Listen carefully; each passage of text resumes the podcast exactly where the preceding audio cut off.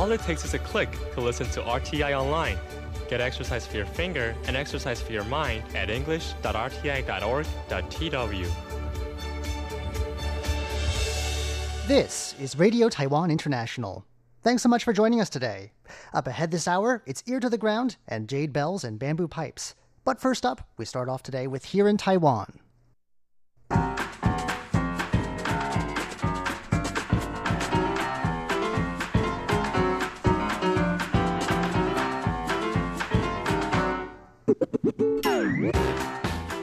Hello and welcome to Here in Taiwan. Today is Wednesday, March 6th. I am John Van Trieste, and joining me here in the studio today, it's Shirley Lin. Hi, John. And Paula Chow. Hello. Up next, meet Taiwan's first homegrown late night talk show host. Then, Taiwan's orchid breeding technology turns heads at an international flower show. And could this grisly idea help deal with Taiwan's drunk driving problem? We find out in just a moment. Please stick around.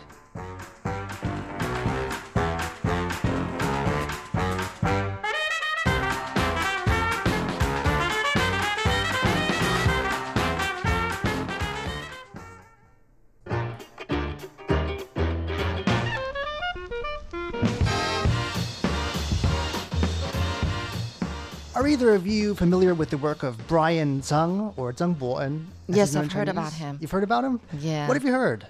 Um, actually, I watched a bit of his um video, and he's it's it's looking like one of those late late shows in the states. What is it with um, who are the who are the hosts? He's a bit Um, of a Jimmy Kimmel Taiwanese or whatever. Colbert.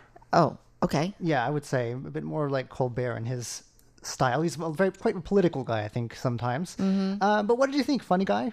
Yeah, he's got he's got his wits. You know, he's got a sense of humor. and He's pretty smooth going. Right, and he is the first one to really like bring this genre to Taiwan. We have a lot of late night TV shows, but they tend to be either travel shows or more of the Variety let's play shows? games variety yeah, show yeah, yeah. type. Uh, and the sort of political satire slash late night with a live band type of a thing, you know, got a suited host. Is pretty foreign here still. And uh, so this Brian Zung is bringing it to Taiwan. Now, we should say that as far as I know, he doesn't have an actual TV show. He seems to be mostly internet based, but he's popped up in my Facebook feed a few times. Uh, uh, pretty funny. Um, and we're talking about him today because he's going to launch a uh, show, a stand up routine at Taiwan's National Theater and Concert Hall on March 16th and 17th. Now, this is happening as part of the 2019 Taiwan International Festival of Arts. Uh, it's pretty special having a stand up comedian do that because that's another form that in Taiwan you associate with people like our former colleague Char- Charlie Store. It's sort of an expat thing, isn't it? Yes, it is. Not, yeah. not really a Chinese language tradition of that, is there? Uh, it's in fact, this article says that there is sort of a, a Chinese language counterpart called xiangsheng, which is a pretty traditional, old school thing. They call it like crosstalk or That's something. what it's called yeah. in English. I imagine people in like robes. You know what I mean? yeah, the, the traditional Uh, Chinese robes. Yeah. and uh, that's a very, I think, traditional art form, though. I don't think it deals with contemporary issues so much. Uh, it includes, you know, humorous dialogue, but there's also two performers. It's not a one person show like stand up Okay. is. So, yeah, he's just talking to an audience. And his path into comedy is kind of interesting. Uh, he's now 28, but uh, before he was planning to go into academia, he actually studied brain science and integrative biology in the UK and France. And so that was sort of his uh, track that he was headed on. But right when he was about to apply for a PhD program back here in Taiwan, he was sort of also working sort of on the side, I guess, at a, a, as part of a project called Taiwan Bar, which has, you know, videos that are educational. They deal with topics like Taiwan history and local culture, but they're also fun and entertaining. So it's sort of, you know, a funny approach to these subjects. And so that from there he started going into like open mic nights and he found that uh he was kind of liked it. He enjoyed it. um, as we've said, a foreign art form maybe a bit difficult to adapt to local tastes. Uh, But he's doing a good job Taiwanese about it. comics traditionally are quite a different breed, I would say. But uh, so at first, people said that he sounded like a foreigner, which I'm not quite sure he speaks. Not what, like, maybe the things he was saying, the stu- the subject Uh-huh. matter, because his Chinese is native. Mm-hmm. Uh, I don't know what that means, but they did say that it wasn't funny at all, and uh, he said that it, when he sto- sort of failed to land jokes in the opening minutes of his act, things usually ended up pretty bad. So a Uh-huh. very rough start there, lots of hard knocks, but he was discovered, as it were, by the public when he made a video about young people using pointless abbreviations. I haven't seen this one, so I can't No, yeah, I don't it. recall. Well, it got 1.7 million views on YouTube, and so he started thinking maybe he could do this professionally, you know, uh, and that so that's sort of the path he's moved into ever since. And he's not really a fan of online stardom, uh, you know, in and of itself. He feels like things like embedded advertising that pays for this stuff isn't really focused about the artists, and that the artists are sort of disposable unlike you know the TV anchors like Colbert or Kimmel, uh, you know they've got networks behind them. But you know if you're relying on YouTube advertising, it's not, you know, uh, it's just the you're just a flavor of the week. You know, you get your 15 minutes and then it's over. So you know he doesn't feel like he can run a profitable business, but he finds achievement in making people laugh, and uh, we'll see how this show goes.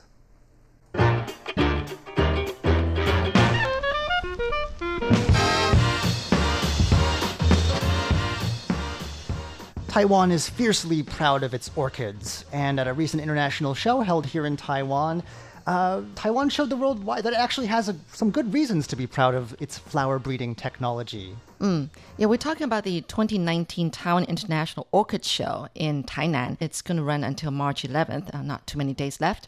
But three unique hybrid orchids developed by the Kaohsiung District Agricultural Research and Extension Station, what a long name, they've won four prizes at the show for their exotic appearance and fragrance. So the three winning flowers, that's hybrids of the foxtail orchid and the moth orchid, brought out the best of each orchid using technology that Taiwan's top competitor in the field, that's the Netherlands, don't even have. Another country very proud of its Flowers. flowers mostly tulips, I think. Tulips, But I think, uh, in terms of agriculture in general, a pretty formidable country to go up against. So yeah, I know. But the moth orchid is treasured for its beauty and Taiwan's most exported orchid. But um, an assistant research fellow at the Kaohsiung Research Station said it's generally lacking fragrance of any kind. Yeah, And a lot so of flower the orchids here don't don't really smell like anything. I think I know they do have fragrant ones, but They do. Um, the few breeds of moth orchid that are fragrant have small petals, and but they don't really satisfy the commercial requirement of at least like ten flowers per stem. Uh, there are some requirements apparently, and so um, the uh, the Kaohsiung Research Station decided to introduce the gene of the highly fragrant foxtail orchid into the moth orchid using technology that only Taiwan has and the hybrids combining the best of the two breeds. And so the results earned honors at the International Orchid Show in Tainan. So um, to name off a few, the Kadare's Perfume Dancer. Um, I hope I'm saying that right. A crossbreed that can bear at least 10 flowers per stem won a silver medal for all entries at the show.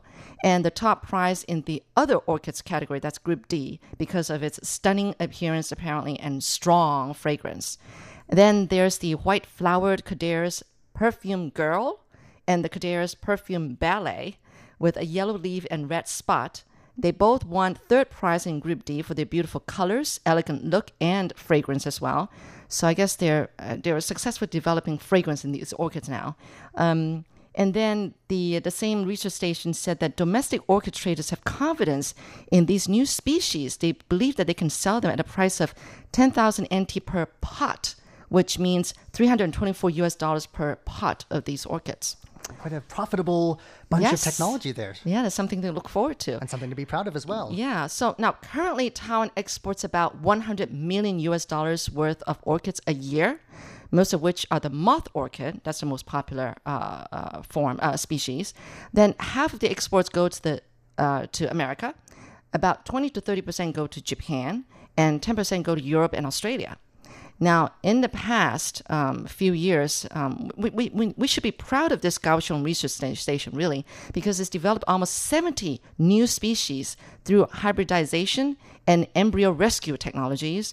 And that includes some other uh, interesting names that Kadare's Orange Girl, Kadare's uh, Perfume Angel, Kadare's Perfume Beauty, and Amenopsis Kaohsiung Magic.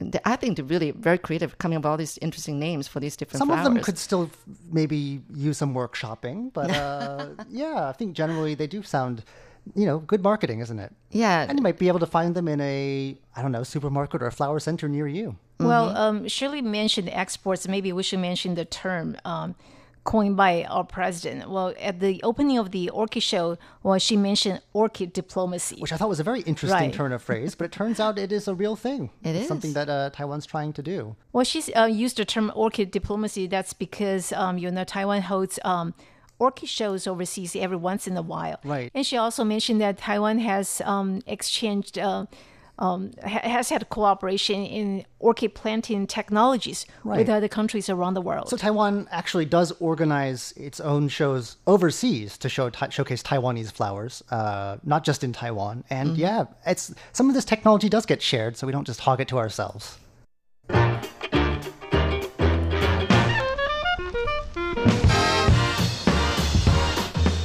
There have been a lot of stories in the news recently about drunk driving accidents, fatal drunk driving accidents in some unfortunate cases. Uh, it's left a lot of people scratching their heads about what to do. I mean, there's fines. There's even the possibility that, you know, if you have a blood alcohol level over a certain amount and you kill someone because you're driving drunk, you could be charged with uh, manslaughter, right? But all this doesn't seem to have quite the deterrent effect that people w- would hope for. So there's another alternative on the table. Right. Um, the Director General of Highways um, said it is planning to have uh, repeat drunk drivers take the li- um, take life education courses at funeral parlors. Right. That sounds like an interesting euphemism. Right. what does that involve? Well, because they think that um, they um, they the, the, uh, their goal is to instill in offenders that drunk driving is a reprehensible mistake that could be fatal. And the agency says they want to increase the depth of the courses by taking them to witness the freezer contents at the funeral parlors.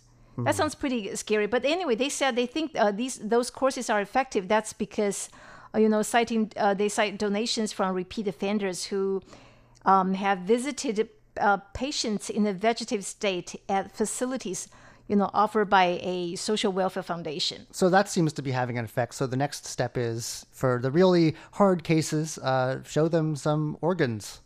Well, that right? I, I, I don't know, but but um, you know, the Taipei Motor Vehicle uh, Office is talking with the new Taipei City Funeral Parlor about hosting classes, and that could um, take place as early as the end of this month. Right. So is, will that require some legislation or something, though? I mean, I don't. Th- or I is that at the think judge's so. discretion? I don't think you uh, that requires legislation, but not everyone agrees with the plan because a Central uh, Police University professor said, well, he thinks that's you know taking classes at- parlors is a little bit over the top. Well, he said we should, uh, the public, um, you know, the government should underst- understand why um, you know there are so many repeat offenders, and then they should um, give them more education. And for those who are first offenders, and you you you, sh- you know they should have a different way of dealing with that. And then, however, another uh, um, professor said, well, I um, other countries also have similar measures. I don't know which country. But anyway, um, and there's another professor said that well, it's important that um, to punish or to educate um, those who um, who are in the same car with the drunk drivers. I, I'm wondering why it's all professors commenting on this instead of It's like all police- Central uh, University professors, Central Police University professor. Oh, okay. So it's like a, a police-related organization at Right. least. Okay, I understand. But I I guess one resident said, "Well, I, he doesn't think that's in, you know that that will work. He, he doesn't think that you know um, that that that measure is effective." He said, um, "The government should um, punish those drunk drivers, especially repeat offenders, um, severely." And that's he he thinks that's mo- more important. So something more like a more criminal punishment, Yes. jail time, and so forth.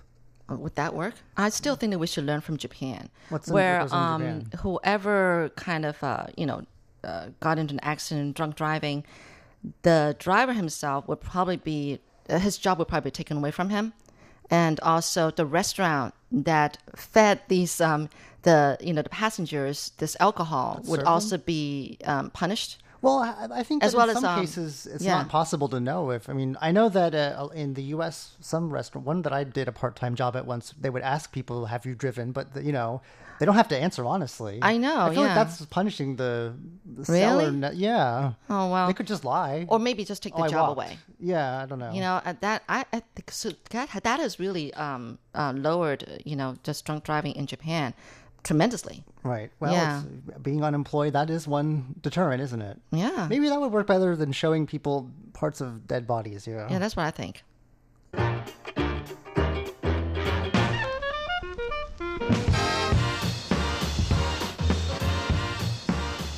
Well, continuing on with our morbid little streak here, um, we have a story about what maybe, I don't know, if this was a superhero, it'd be a very strange superhero. Lawyer by day, mortician by night. Is that right, Paula? Right. Well, he's a lawyer, and but his family owns a a funeral um, you know business.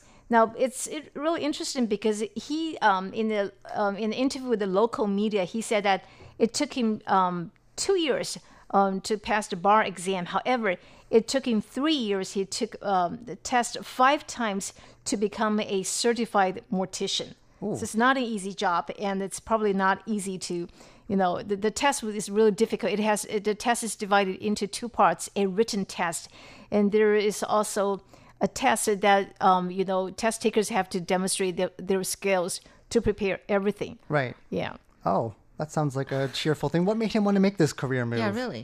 Oh, no, not ca- career movement. He he is a you know he's a lawyer got and also jobs. mortician. A still practicing lawyer. Right, Wow. yeah. Well, that sounds like a difficult mix of jobs to handle. Um, well, wish him the best of luck, I guess.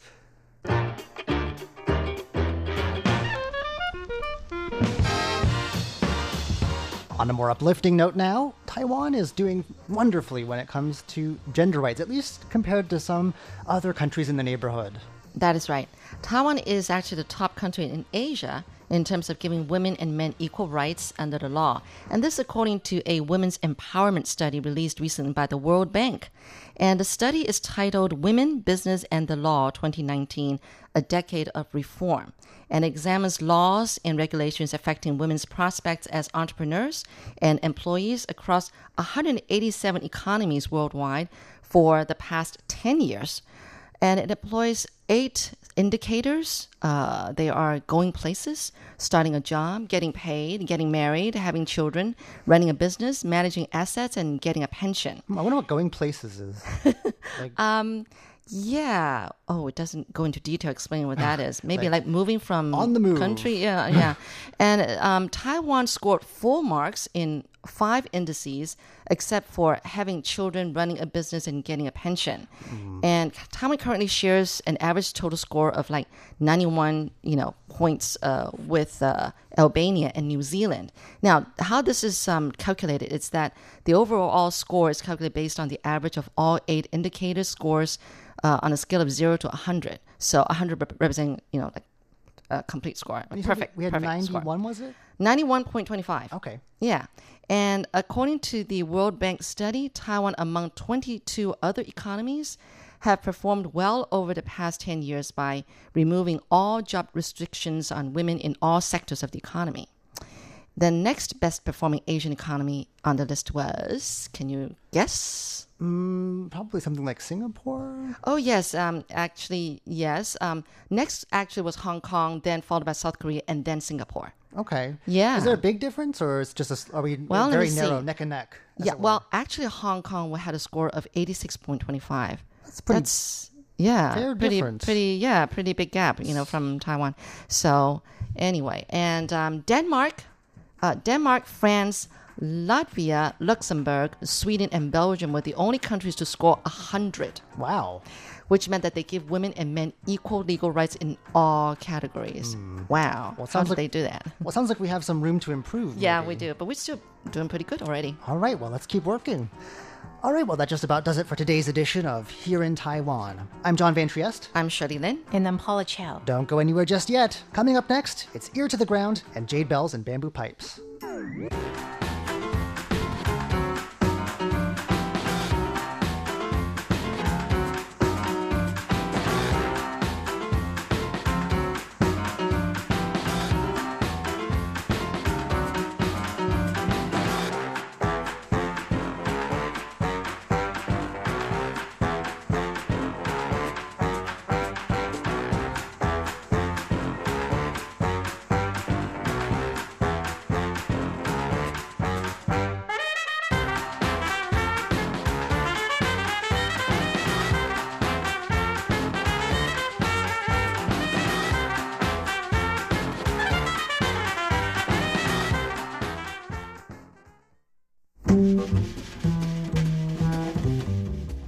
There are certain things that we always cut out of our radio programs in post production.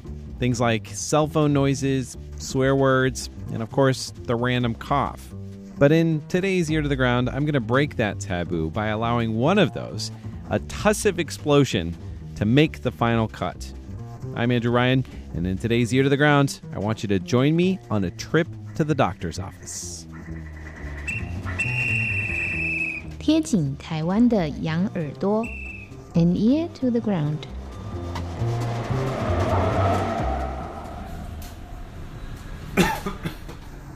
a tightening of the epiglottis is followed by a blast of air forced up through the windpipe at a speed of about 100 miles per hour. It could be caused by anything a tickle in the throat, an unwanted irritant in the breathing passageway, or in my case, post nasal drip. yes, that was me you heard coughing there. I've become the latest casualty in the cold and flu tsunami that swept through our office. Seriously, I mean, all it takes is one coworker catching a cold and then flouting the Taiwanese convention of wearing a face mask to protect others from your cold germs, and pretty soon, almost everyone is down for the count. You can almost trace it from desk to desk as it works its way through our office. A lack of a face mask could be the cause, but I blame it on shared microphones. Now, I don't usually lick the microphone, but who knows what my coworkers are doing? One thing is for sure for a group of people who rely on our voices to do our job, a little cold can become a big concern. Fortunately, here in Taiwan, we have great universal health insurance. So instead of toughing it out like I would in the US, where medical care costs you an arm and a leg, I go visit my local ear, nose, and throat clinic that's just five minutes away from my house by scooter. Not long after I check in, the nurse calls out my name and rings me into the doctor's office. I open the door and walk in.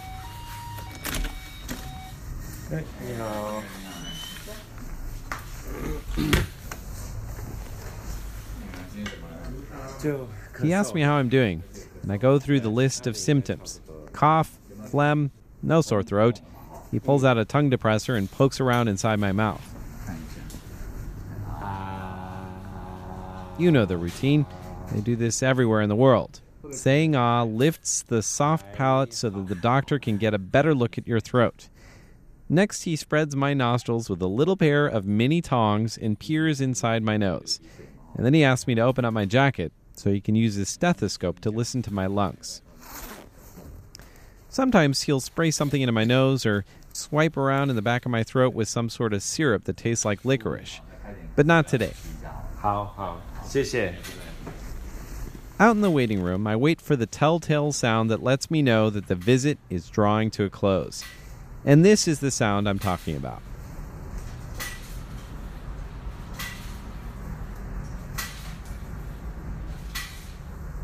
This is a machine I've only seen in Taiwan, but every doctor's office has one.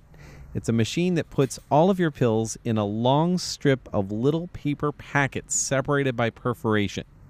One packet for morning, noon, and night, each containing three to four different pills. Usually it's a strip of nine to ten packets in total. And as soon as the machine is done divvying up the goods, the pharmacist calls my name. Mm. And then he explains to take the medicine three times a day after meals and hands me a bottle of cough syrup, which also tastes like Chinese licorice root. He orders me to take 10 cc's of that with my pills. Now, I'd love to wax poetic about the wonders of Taiwan's Universal National Health Insurance Program, about my premiums, which are only like 60 bucks US a month, or how this doctor's visit only cost 5 bucks and came with free meds. I could tell you about how everyone in Taiwan is covered and no one is excluded for having a pre existing condition. But instead, I'm going to just leave you with this little nugget. The doctor's visit you just heard there, that whole thing from start to finish took only 20 minutes. And that is nothing to cough at. Uh, with an ear to the ground, I'm Andrew Ryan.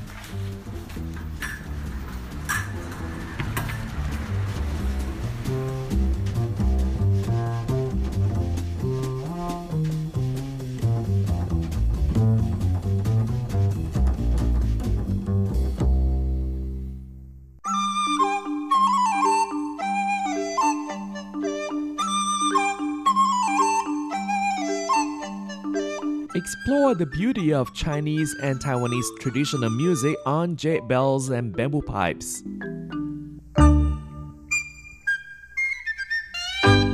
Hello and welcome to this week's Jade Bells and Bamboo Pipes. I'm Carlson Wong, and on today's show, we'll be listening to fusion of Chinese and Western music.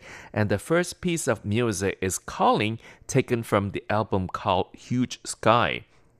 In 1980s and 90s, Mao Amin is a diva in Chinese pop music. Longing, Missing, the same song, Calling is her representative work. And here is Calling, taken from Mao Amin huge sky.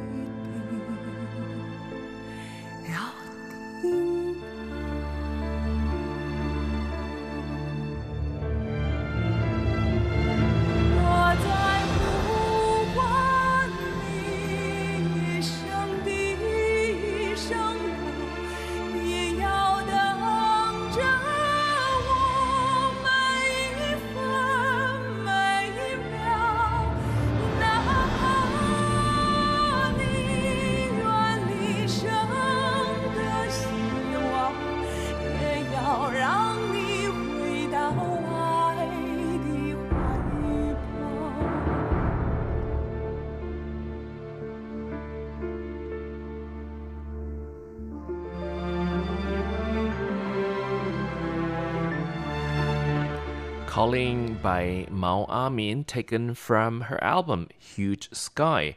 And next, we'll listen to three stanzas of Plum Blossom. The guqin solo of three stanzas of Plum Blossoms is played by the most famous guqin contemporary player Gong Yi from Shen Mi Bu by flute in 1425 to the guqin edition in 1868 the melody has become known in many households.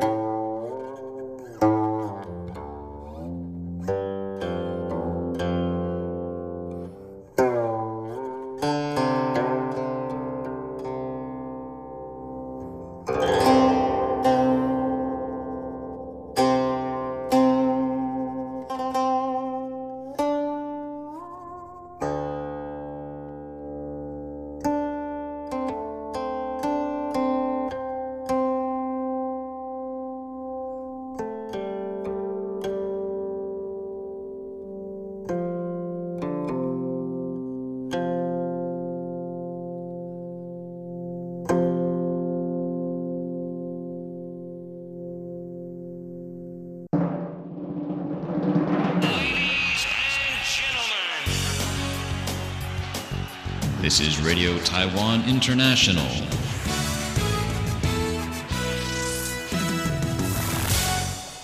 And again, you're listening to Jade Bells and Bamboo Pipes. I'm Carlson Wong, and today we feature fusion of Chinese and Western music by Long Yuan Music. Long Yuan Music works on creating high quality musical works while inheriting and carrying forward excellent Chinese traditional music.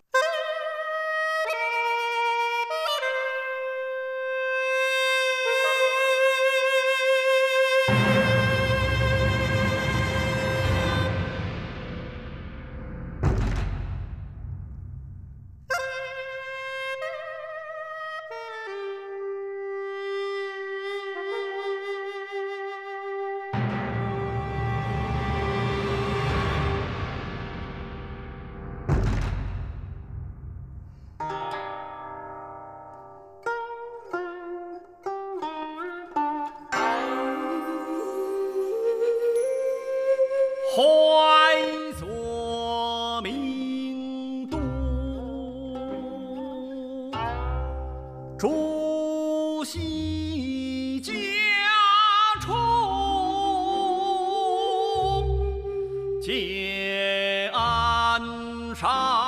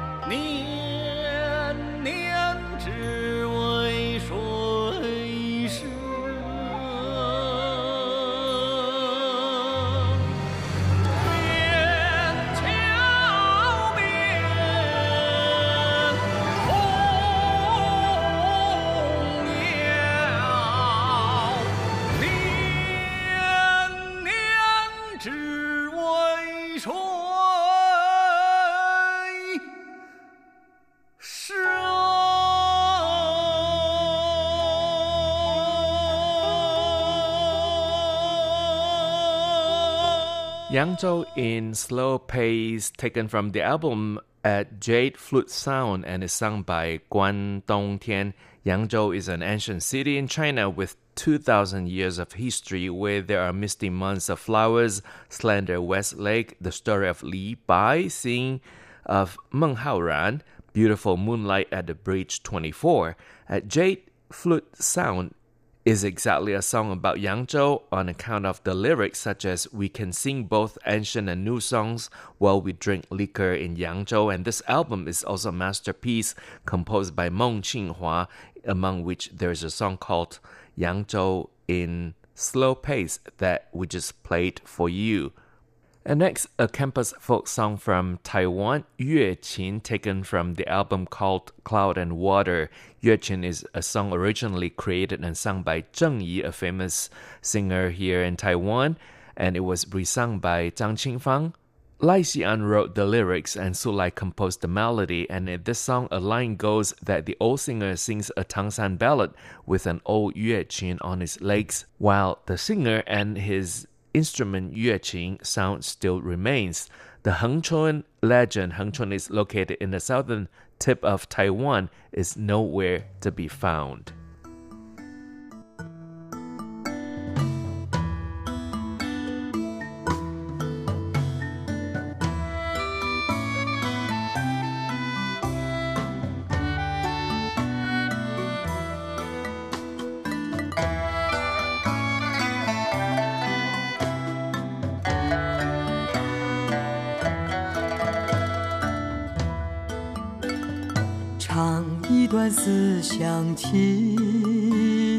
唱一段唐山谣。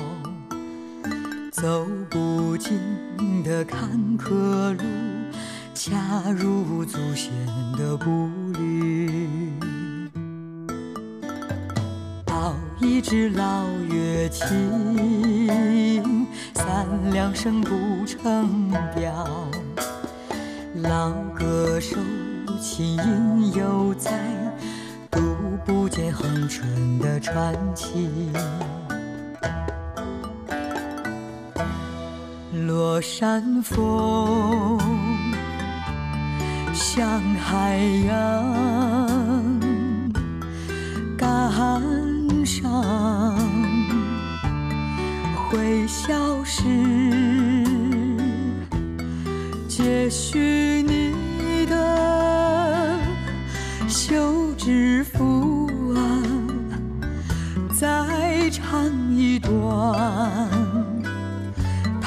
山腰，再唱一段思乡情。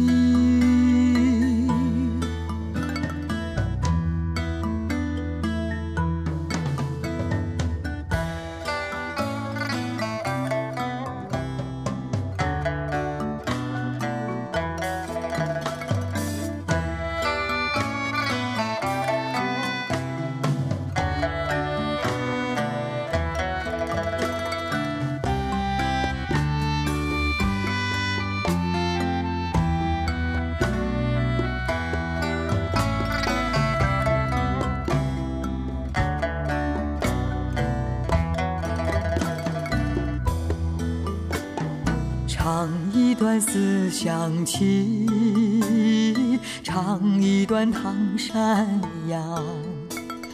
走不尽的坎坷路，恰如祖先的步履。There was a Taiwanese campus folk song Yue Qin or a moon shaped guitar.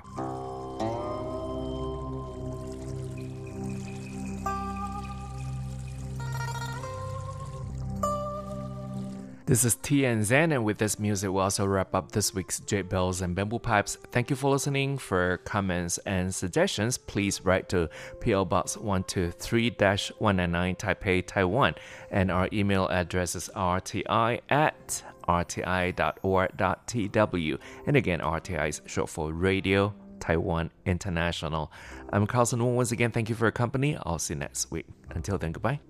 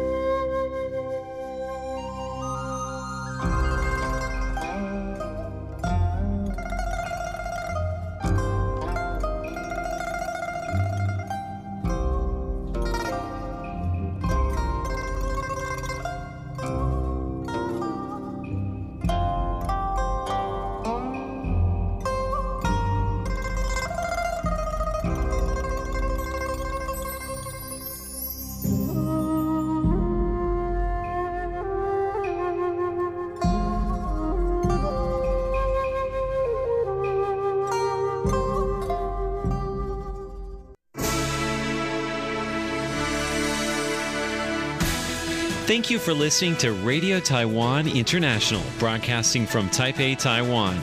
Check out our website at english.rti.org.tw. Again, that's english.rti.org.tw for the latest news and features from Taiwan. You can also listen to our programs and watch videos as well. Our 60 minute English language program can also be heard every day at the following times and frequencies. In southern China and South Asia from 1600 to 1700 UTC on 6180 kilohertz. Again, that's in southern China and South Asia from 1600 to 1700 UTC on 6180 kilohertz. And in Southeast Asia from 0300 to 0400 UTC on 15320 kilohertz. Again, that's in Southeast Asia from 0300 to 0400 UTC on 15320 kilohertz. We'd love to hear from you. Please send your comments to P.O. Box 123 199, Taipei, Taiwan. Again, that's P.O. Box 123 199, Taipei, Taiwan. Or send an email to rti at rti.org.tw. Again, that's rti at rti.org.tw. Also, visit us on Facebook. The address is fb.me forward slash Radio Taiwan International. Once again, on Facebook, we're located at fb.me forward slash Radio Taiwan International for videos, photos, and news of interest from Taiwan. Thank you once again for listening to Radio Taiwan International.